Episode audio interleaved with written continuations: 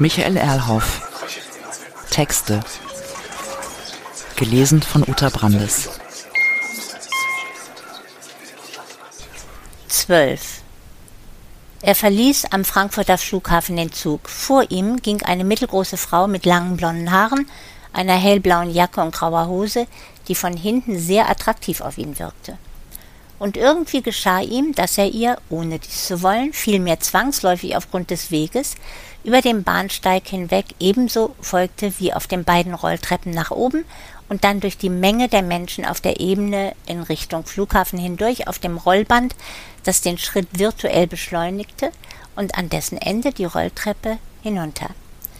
Dann verließ sie, statt entsprechend den Hinweisschildern die nächste Rolltreppe nach unten zu nehmen, auf dem Straßenniveau das Gebäude durch genau dieselbe Tür, die er nehmen wollte, eben als Abkürzung des Weges über die Straße hinweg direkt in den Flughafen hinein und auch, um auf der Straße zu rauchen.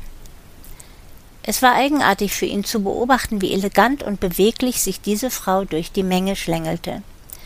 Dabei bildete er sich ein, oder hatte er den berechtigten Eindruck, sie fühlte sich durch ihn beobachtet. Jedenfalls zupfte sie häufig an ihrer Handtasche und wechselte sie zu oft die Hand, mit der sie ihren Koffer schob. Aber sie drehte sich nicht um. Er hatte keine Vorstellung davon, wie ihr Gesicht aussah, welche Form die Nase, welche Rundungen der Mund und welche Farbe die Augen und die Wangen hatten.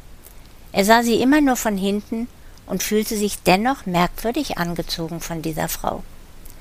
Kaum hatten sie beide die Tür passiert, wobei sie an dieser, das wäre ihre Chance gewesen, nicht stehen geblieben war, ging sie aufmerksam wegen des Autoverkehrs über die Straße zum Flughafengebäude, blieb dort stehen, suchte in ihrer Handtasche, Frauen suchen immer in Handtaschen, holte etwas heraus und begann zu rauchen. Offensichtlich eine Zigarette. Er blieb diesseits der Straße stehen und rauchte auch. Sie drehte ihm dabei nach wie vor den Rücken zu, während er seine Augen kaum von ihr zu lösen vermochte. Er sah, wie sie ihre Zigarette in einen dafür vorgesehenen Aschenbecher warf, tat dasselbe mit seinem Zigarillo und erwischte gerade noch den Augenblick, da sie im Flughafengebäude verschwand. So überquerte auch er nun die Straße und betrat jenen Gebäudekomplex. Noch als er den Schalter von Thai Airways erreicht hatte und, wie sich später herausstellen würde, Wochen danach, konnte er den Anblick dieser Frau und ihrer Bewegungen nicht vergessen. Da wurde er angesprochen von der, die hinter dem standardisierten Möbel mit der Lücke rechts für das Gepäck saß und er legte ihr sein Ticket hin. Sie war selbstverständlich bei der ersten Klasse sehr höflich. Nur ein Gepäckstück? Ja. Er stellte es auf das Band und freute sich en passant darüber, dass die mit dem Band verbundene Waage 30 Kilogramm auswies. Der Sitz ist ja schon für Sie gebucht. Sie lächelte etwas formalistisch. Ein Mitarbeiter von unserer Airline wird Sie in die Lounge begleiten. Dabei überreichte sie ihm alle Unterlagen und schon näherte sich ein junger Mann, der ihn bat, ihm zu folgen was diesmal friedlich gemeint war. Unversehens blickte er sich um nach jener Frau mit den blonden Haaren und den schönen Bewegungen, aber er sah sie selbstverständlich nicht mehr. So folgte er dem Typen von der Fluggesellschaft, der ihm half, sehr unkompliziert durch die Passkontrolle und die üblichen Sicherheitschecks zu gelangen. Das ging sehr schnell. Hätte er jemals vor, als Terrorist aufzutreten, dann immer als Passagier der ersten Klasse. Man erreichte die Lounge, der junge Mann verabschiedete sich, er selber suchte sich einen Sessel mit Tisch und holte sich einen Campari auf Eis. Hunger hatte er nicht, also verschmähte er die vielen sehr gut aussehenden Gerichte, die sich vor seinen Augen und vor seiner Nase ausbreiteten. Er griff sich aus dem Angebot von Zeitschriften den Spiegel und las darin, was nicht besonders aufregend war. Offenbar hatte hintergründig schon der Wahlkampf begonnen, kämpfte sich allmählich die Arbeitsministerin gegen die Bundeskanzlerin durch und sah dabei wie die Verliererin aus. Die Justizministerin setzte sich völlig absurd gegen eine Frauenquote im Topmanagement mit alten Phrasen zur Wehr. Dabei hatte er diese einst für eine der wenigen liberalen Personen in der heutigen FDP gehalten. Und im Kulturteil gab es unter anderem einen offenkundig berechtigten Verriss der Kölner Opernpremiere von Verdis Macht des Schicksals. Er las den Verriss genauer und staunte wieder einmal über solche einfach nur kitschig verwickelten Geschichten. Der Alvaro liebt Leonora, deren Vater will ihn nicht, weil er familiär indianisches Blut in sich hat. Aus Versehen, man kann es nicht glauben, erschießt Alvaro den Vater und rennt dann weg, auf das Leonora ihn sucht, weil sie ihn liebt, doch ihr Bruder Carlo sucht ihn auch, um seinen Vater zu rächen. Dazwischen allgemeine Kriege, gelegentliche Versuche des Auswegs im Kloster, was einfach nicht gut gehen kann, und noch mehr Schüsse. Dabei ist doch gar nicht mehr die Frage des Schicksals relevant, sondern seit Descartes die nach der persönlichen Verantwortung die Subjekte erfordert. Die Menschen sind Subjekte, weil sie schuldig sein können und sind. Selbstverschuldet, wenn sie denken und handeln. Ein wenig narzisstisch geschmeichelt staunte er, worüber er so nachdachte in der Lounge der ersten Klasse. Vielleicht waren ja alle diejenigen daran schuld, die um ihn herum saßen. Fast ausschließlich Männer unterschiedlichen Alters, insbesondere die Älteren in Jeans und alle in sehr lässigem Gehabe. Wahrscheinlich war er der Einzige, der sich freute und überrascht darüber war, dass er so luxuriös hier saß. Eine Mitarbeiterin der Fluggesellschaft ging durch den Raum und kam auch zu ihm, um ihm mitzuteilen, dass er nun zum Gate gehen müsse. Er stand auf, nahm den Spiegel und seine Aktentasche mit und schlenderte dorthin, wo er, erneut so ein Privileg, sehr schnell durch einen speziellen Eingang in das Flugzeug kam, dort höflich empfangen und zu seinem Sitz geführt wurde. Dieser war von den nächsten Sitzen ziemlich weit entfernt. Er holte aus seiner Tasche ein Buch, gab der Fluggeleiterin sein Jackett, damit diese es weghängen konnte, setzte sich und las erst einmal die Informationen über die vielen Möglichkeiten, mit dem Sitz umzugehen. Wirklich kompliziert. Er probierte es aus und nach merkwürdigen Bewegungen des Sitzes und damit auch seines Körpers lag er plötzlich ganz flach. Nicht einfach mit der Hand die Informationen wiederzufinden, diesen folgend sich in die aufrechte Lage zurückzubewegen. Es gelang ihm. Dann kam ein Glas Champagner, gab es das übliche Prozedere wegen der sogenannten Sicherheit, also die Show zu den vielfältigen Möglichkeiten eines Flugzeugabsturzes, was stets erheitert, weil man nicht abstürzen will. Etwas später rollte das Flugzeug los, erhob sich sanft und erreichte die gewünschte Höhe von etwa 10.000 Metern. Er begann in dem Buch zu lesen, das er aus seiner Tasche herausgeholt hatte. Es war von Kurt Schwitters, das über Auguste Bolte, sehr spannend, zumal für ihn, denn Auguste Bolte wusste nicht, was sie wollte und folgte deshalb auf der Straße einfach einer Gruppe von Menschen, die vor ihr durch die Stadt spazierten. Kann man machen, ist auch eine Möglichkeit der Orientierung und des Umgangs mit der Zeit im Raum. Blöd nur für jene Auguste Bolte, dass die Gruppe sich recht bald teilte und sie sich von daher entscheiden musste, welchem Teil sie nun folgen sollte. Sie rannte hin und her und entschied sich dann. Doch bald teilte sich diese Gruppe erneut, das Dilemma wurde vielfältig, und sie rannte hierhin und dorthin, musste sich noch einmal und dann wieder und wieder entscheiden, wem sie hinterherlaufen sollte. Denn teilen konnte sie sich nicht, und schließlich verschwand die letzte Person einfach in einem Haus. Aber Auguste war keineswegs deprimiert, hatte sie doch etwas Neues erlebt, etwa das, was Edgar Allan Poe schon Ende des 19. Jahrhunderts in seiner Novelle Der Mann in der Menge vorformuliert hatte. Er erinnerte sich in diesem Moment sogar an den Originaltitel The Man of the Crowd. Da bildete sich einer im Straßencafé sitzend ein, einfach einem Menschen, der ihm aus welchen Gründen auch immer suspekt und deshalb attraktiv erschien, zu folgen und ständig sich zu imaginieren, was mit dem los sei. Und dann lange nach Kurt Schwitters der André Breton, der in seiner Nadia einer Frau folgt, gar nicht so voyeuristisch, nur einfach um einen anderen Weg zu gehen als den üblichen. Immerhin wären das ja Pfade, um der ständigen gegenwärtigen Orientierung zu entgehen, jener Orientierung, die derzeit gar nicht mehr ermöglicht, mal einsam zu sein oder sich zu verlaufen.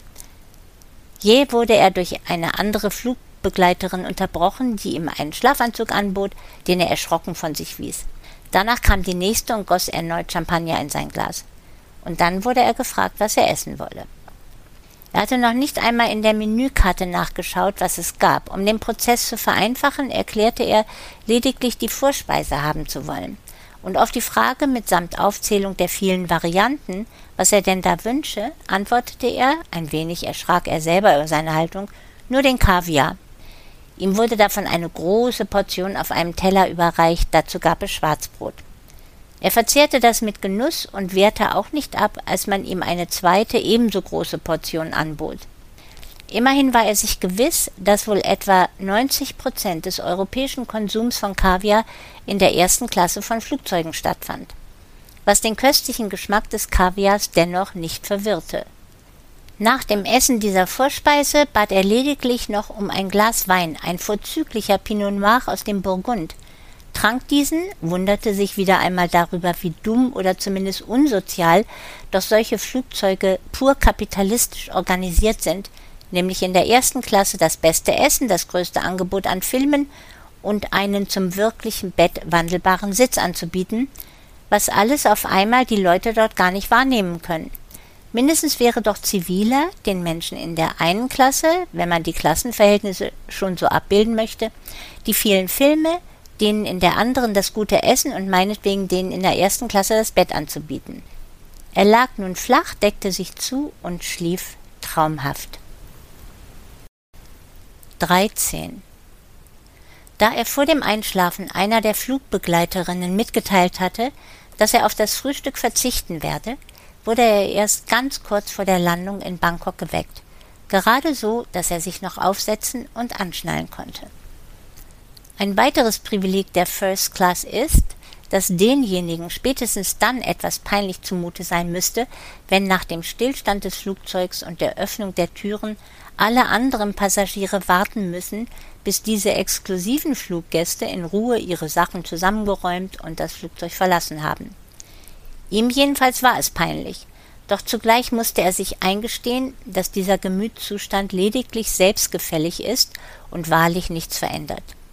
So geschah ihm wie den anderen Passagieren dieser Klasse, dass am Ende des kurzen Wegs durch die Röhre des Anlegers ein kleines Elektrofahrzeug auf ihn wartete um ihn eilig in die Lounge zu bringen.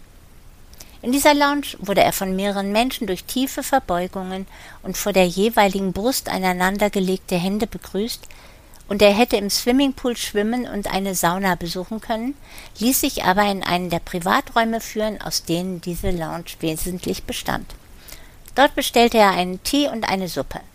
In dem Raum befanden sich ein großer Schreibtisch mit Stuhl davor, ein Sofa, zwei Sessel, ein Tisch, ein sehr großer Bildschirm, einige etwas kitschige Fotografien an den Wänden und offensichtlich landestypische Pflanzen in den Ecken. Dazu eine Art Kronleuchter unter der Decke und eine Stehlampe und eine Schreibtischlampe.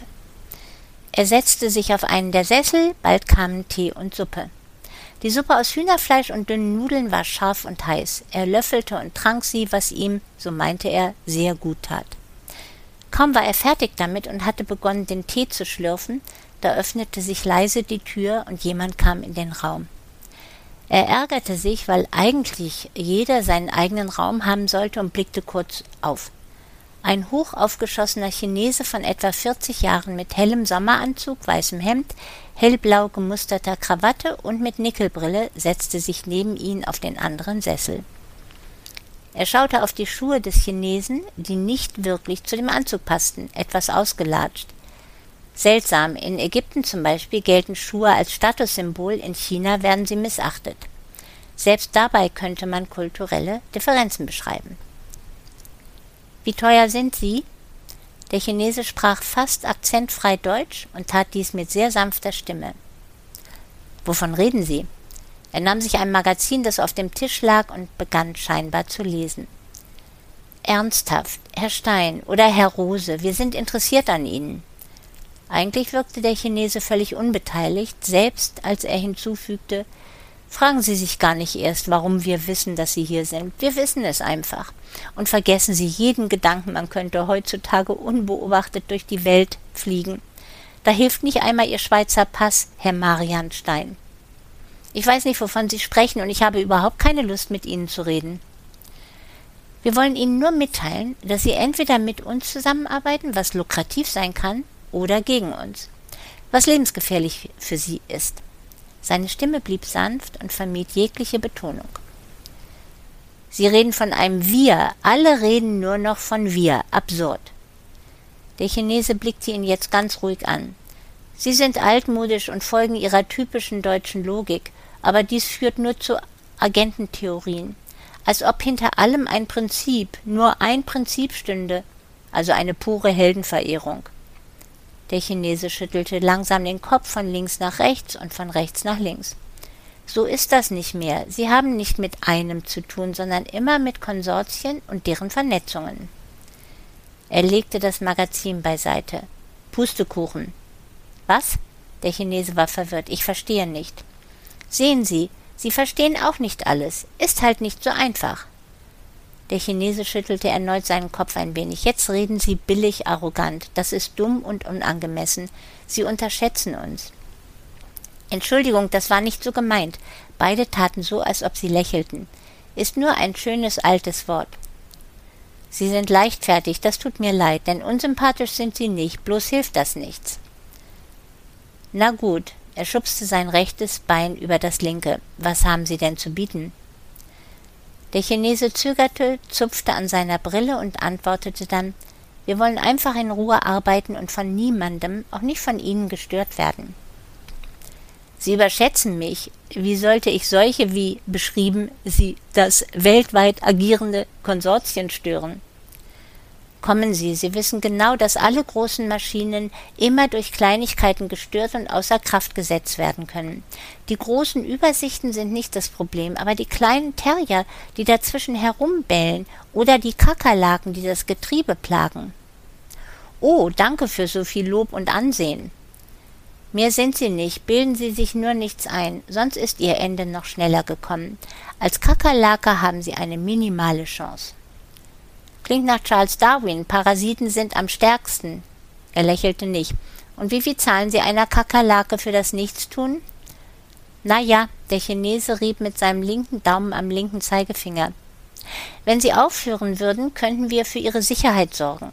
Wenn Sie uns ein paar Informationen geben und für eine gewisse Zeit für uns arbeiten, dann gäbe es ein Konto in der Schweiz mit genug Geld für die nächsten Jahrzehnte. Dann, er wechselte den Überschlag seiner Beine, nun lag das linke auf dem rechten, dann erklären Sie mir erst einmal, wer die grauen Anzüge in Köln waren. Völlig unwichtig. Solche Leute mietet man in Osteuropa und schickt sie wieder nach Hause oder erledigt sie. Langweilig.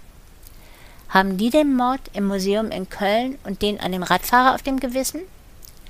Der Chinese lachte spontan. Gewissen ist ein tolles Wort in diesem Zusammenhang. Sie sind albern. Seine Miene normalisierte sich. Wahrscheinlich, dann war das nötig.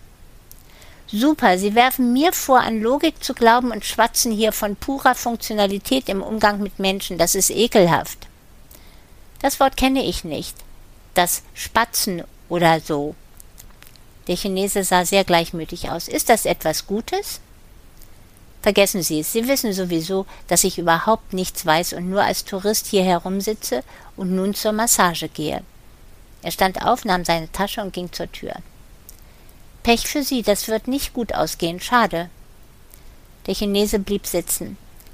Er durchquerte die Lounge bis zu einem gesonderten Bereich, wo er sich in einem schweren, weichen Sessel niederließ, und der Thailänderin in englischer Sprache mitteilte, dass er eine Kopf- und Schultermassage ersehnte. Das entspannte ihn sehr. 14. Die Maschine war pünktlich nach Hongkong abgeflogen, hatte mittlerweile die berüchtigte Reisehöhe erreicht und er lag schon wieder in dem zum Bett von ihm umgewandelten Sitz. Er wollte schlafen, denn nirgendwo sonst kann man so ruhig schlafen wie im Flugzeug. Doch entgegen seinen Wünschen beschäftigte das Gespräch mit dem Chinesen seine Gedankenwelt. Dummerweise hatte der gute Gründe vorgetragen, nicht länger an bloße Heldenlegenden zu glauben, sondern sich einzugestehen, dass jene ständige Suche nach der Schuldigen oder dem Schuldigen ziemlich abstrakt herumrennt, aber unser Leben permanent konturiert. So sehr wir uns nämlich sozial definieren und von Gesellschaft reden, so wenig setzen wir das in unserem Denken und Handeln wirklich um. So ist es in jedem Film oder Roman, da werden Hunderte von Menschen abgemurkst, ohne dass wir uns besonders aufregen, und dann verletzt sich der Held oder die Heldin und wir leiden heftig mit. Scheiße. Er drehte sich auf die andere Seite. Das ist eben auch das Problem von Mitleid. Man kann beim besten Willen nicht mit Massen von Menschen mitleiden. Das klappt nicht. Vielmehr sucht man sich immer eine Person heraus oder meinetwegen zwei oder drei oder eine kleinere Gruppe, mit denen man leiden kann. Weil Mitleid immer auch mit Selbstmitleid verbunden ist. Und das gilt nur einer Person, eben sich selbst. Wir können nicht anders. Wir suchen den Täter oder gegebenenfalls die Täterin. Man kann nicht die Mafia als Ganze verfolgen und nicht die Politik insgesamt verantwortlich machen. Wen soll man da bekämpfen und zur Verantwortung ziehen? Geht nicht. Man braucht jeweils Einzelne, die man verfolgen kann, wie im Roman oder im Kino. Massen von Menschen bilden keine Helden. In der Kabine war es sehr ruhig. Man hörte lediglich die Klimaanlage und in einiger Entfernung die Düsen. Die meisten der anderen Passagiere saßen, arbeiteten an ihren Laptops oder taten so, als ob sie arbeiteten. Er versuchte sich durch Konzentration auf etwas anderes abzulenken. Am besten einschlafen kann man, wenn man sich auf etwas Unwichtiges konzentriert. Das hatte er in seinem Leben bisher gelernt. Also versuchte er es zuerst mit dem Entwurf von Palindromen, solchen Wörtern, die man vorwärts und rückwärts lesen kann. Otto zum Beispiel oder Regal, das rückwärts ganz passend Lager ergibt, oder ganz lang Reliefpfeiler wurde ihm im Moment zu kompliziert, machte ihn zu nervös. Denn untergründig tauchten immer noch die Gedanken über die Frage der Helden in seinem Bewusstsein auf. Was, wenn der Chinese recht hatte?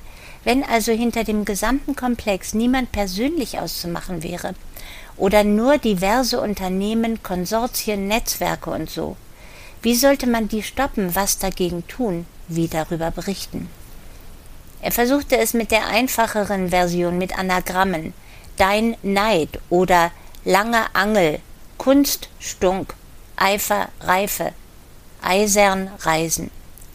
Darüber schlief er ein und wurde erst kurz vor der Landung durch die vielen Ansagen und dadurch wieder wach, dass eine Flugbegleiterin ihm sehr höflich die Immigration Card überreichte.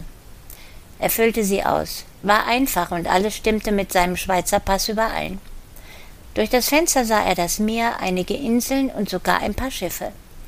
Dann kam die Landung, verließ man das Flugzeug, wurden die Passagiere der ersten Klasse auch hier mit kleinen Elektrofahrzeugen abgeholt und durch die für sie sehr lockere Passkontrolle zum Gepäckband gefahren. Das ging alles sehr schnell. Er holte sich von einem seiner Schweizer Konten am Automaten ein paar Hongkong-Dollars, woanders eine Prepaid-Karte für sein Telefon und am entsprechenden Schalter ein Ticket für den Airport Express ins Zentrum von Hongkong. Der Flughafen in Hongkong ist wirklich sehr praktisch und der Weg in die Stadt mit dieser Bahn rasant. An der zweiten Station Kowloon verließ er den Zug, eilte, ohne sich umzuschauen, durch die nahezu endlos große Halle, alles Marmor und so, und nahm sich ein Taxi. Er veranlasste dem Fahrer, ihn in das Hotel Icon zu bringen. Ein sehr neues und eines der besten Hotels in Hongkong, die, so etwas gibt es in Europa gar nicht, der Polytechnic University Hongkong gehört. Von dieser nahe der Hochschule und zugleich vom Zentrum des Stadtteils Kowloon erbaut wurde. Schon von außen durchaus attraktiv, 28 Stockwerke hoch, in der Mitte sehr zeitgemäß mit großem offenem Durchblick durch das Gebäude. Also nicht nur gebauter, sondern auch umbauter Raum, was großzügig und luftig wirkt. Der Fahrer stoppte, sein Koffer wurde hineingetragen, ihm hielt man die Türen auf, an der Rezeption checkte er ein. Auf den Schlüssel wartend blickte er sich um, sah ein eigenartig rundes und riesiges Sofa, das etwa ein Viertel der Lobby besetzte, dahinter eine sehr offen gestaltete Cafeteria. Am auffallendsten jedoch war an der sehr hohen Wand gegenüber der Rezeption ein immenses Relief aus echten Pflanzen und Blumen, das fast die gesamte Mauer bedeckte. Er fragte sich, wie man das bewässerte und lebendig hielt, nahm seinen Schlüssel und folgte dem Hotelangestellten in den Fahrstuhl, fuhr in die 18. Etage und ging in sein Zimmer mit der Nummer 1810. Der Angestellte führte ihn hinein, erläuterte ihm die elektrischen Anlagen, die Bedienung des Fernsehers und der Klimaanlage. Er gab ihm zehn Hongkong-Dollar. Dann ging er auf die Toilette, es war dringend.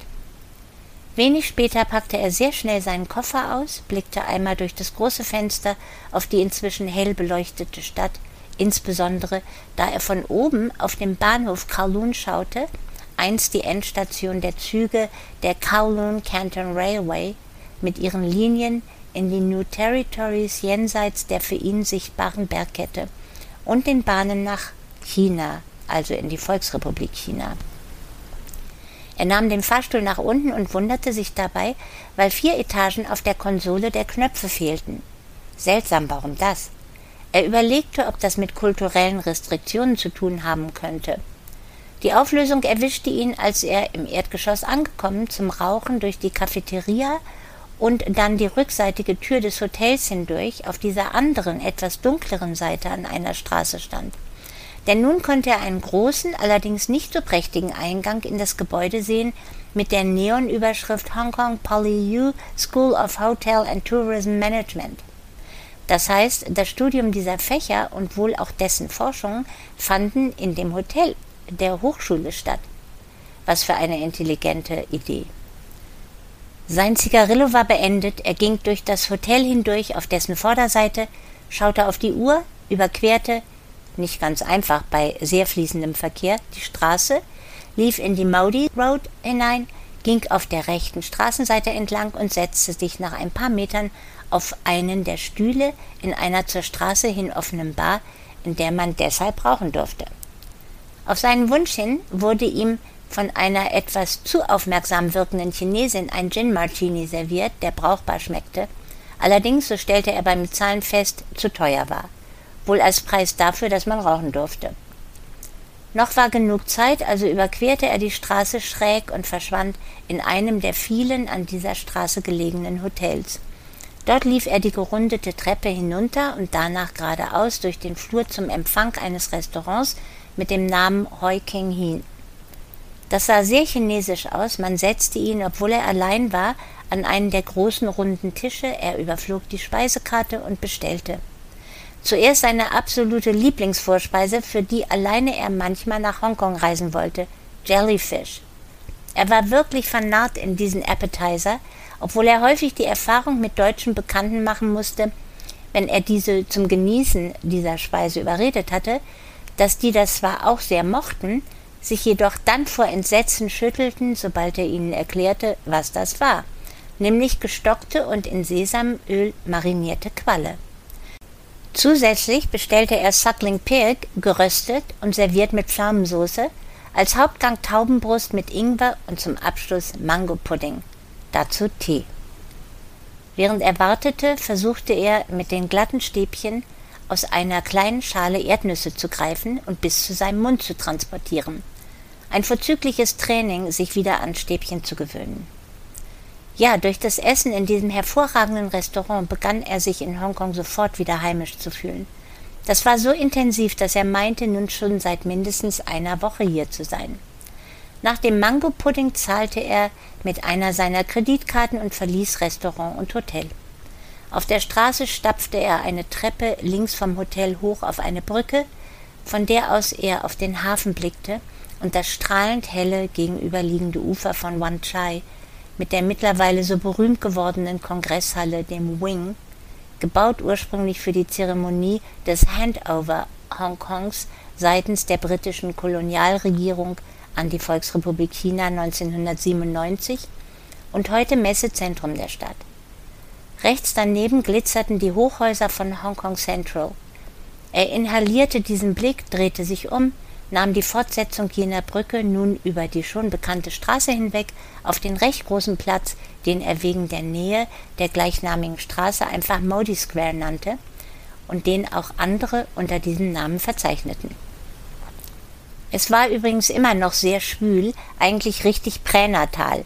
So mussten sich Babys vor der Geburt fühlen, von warmem Glibber umgeben. Anders konnte man das Klima von Hongkong im Sommer nicht beschreiben und selbst dann, wenn es regnete, wurde es nicht kühler, nur noch feuchter. Er liebte das, suhlte sich regelrecht darin und war sich halbwegs bewusst, dass dies sehr regressiv auf andere wirken musste. Deshalb sprach er nicht darüber, hüpfte nahezu am Ende der Brücke die Stufen hinunter zu dem Platz und schlenderte dann an einem großen Outdoor-Restaurant vorbei zu dem zweiten auf diesem Platz. Wie das andere eigentlich von Thailändern betrieben, konnte man dort schlecht essen, aber vorzüglich und lange einfach sitzen und etwas trinken. Es war rappelvoll, doch die vielen Angestellten stellten fortwährend je nach Bedarf neue Stühle und Tische auf oder räumten andere ab, wenn diese nicht mehr gebraucht wurden. So fand er einen Platz und bestellte kurz darauf bei dem eifrig aussehenden Kellner einen Whisky Stinger. Der Kellner staunte und sah ihn fragend an, obwohl, das galt ab jetzt in Hongkong ohnehin permanent, er durchaus die englische Sprache zwar hasste, doch ziemlich perfekt beherrschte. Was zu der Anmerkung nötigt, dass alles in der Folge hier nun übersetzt erscheinen wird. Er erklärte zwei Drittel schottischen Whisky und ein Drittel weißen Pfefferminzlikör – auf Eis gerührt und mit Eis serviert. Er war sich gewiss, dass dieser Cocktail alle Schotten zur Weißglut bringen würde, aber besonders nach einem guten Essen bewirkte dieser Cocktail im Magen und auch auf der Zunge wahre Wunder. Der Kellner notierte das völlig gelassen in seinem Gedächtnis, rannte weg und kam nach einigen Minuten mit genau dem richtigen Glas, gefüllt mit Flüssigkeit auf Eis, zurück. Allerdings wartete der Kellner, bis er einen ersten Schluck getrunken und sein Wohlgefallen artikuliert hatte. Dann rannte der zu den anderen Tischen und wie seine Kolleginnen und Kollegen hin und her. Die hatten außerordentlich viel zu tun. Inzwischen hatte er wieder einmal sein Telefon hervorgekramt, nach einer Nummer gesucht und diese gewählt. Eine Stimme meldete sich mit dem so simplen und immer nicht identifizierbaren Hallo. Ihn nervte das, doch er fragte einfach nach. Sam Hu Chao? Klar, und du bist Marian. Das R klappte nicht so richtig bei dieser Antwort und Frage. Ja. Erst ein Schluck Whisky Stinker, dann fragte er, ist es schon zu spät oder hast du noch Zeit, mich zu treffen? Der andere antwortete prompt, selbstverständlich. Sitzt du in der Bar auf dem Modi Square? Genau. Ich bin in wenigen Minuten bei dir. Der andere legte auf und er beobachtete die Umgebung. Inzwischen war es Viertel nach elf und der Platz hatte sich wie üblich gewandelt von einem, auf dem neben einigen wenigen Touristen und chinesischen Geschäftsleuten etliche chinesische Familien mit ihren kleinen Kindern herumspazierten, zu dem nächtlichen Ort mit offiziell versteckter, gleichwohl für jeden einsichtiger Prostitution. Was angesichts der so vielen durchaus teuren Hotels in dieser Gegend nicht unverständlich war. So saßen in der Mitte des Platzes auf dessen runden Holzbänken kleinere Gruppen von Frauen, die warteten oder gelegentlich auch mal wie aus Versehen sich einem der Männer näherten, die den Platz überquerten. Manchmal ging man dann zu zweit weiter irgendwohin, meist wahrscheinlich in eines der Hotels. Er beobachtete das aufmerksam, fühlte sich zugleich sehr sicher inmitten dieser vielen Menschen. Nein, niemand würde ihn hier offen angreifen. Wenn überhaupt, dann eher mit einem Messer oder einer Spritze, aber das war für ihn ziemlich gut kontrollierbar.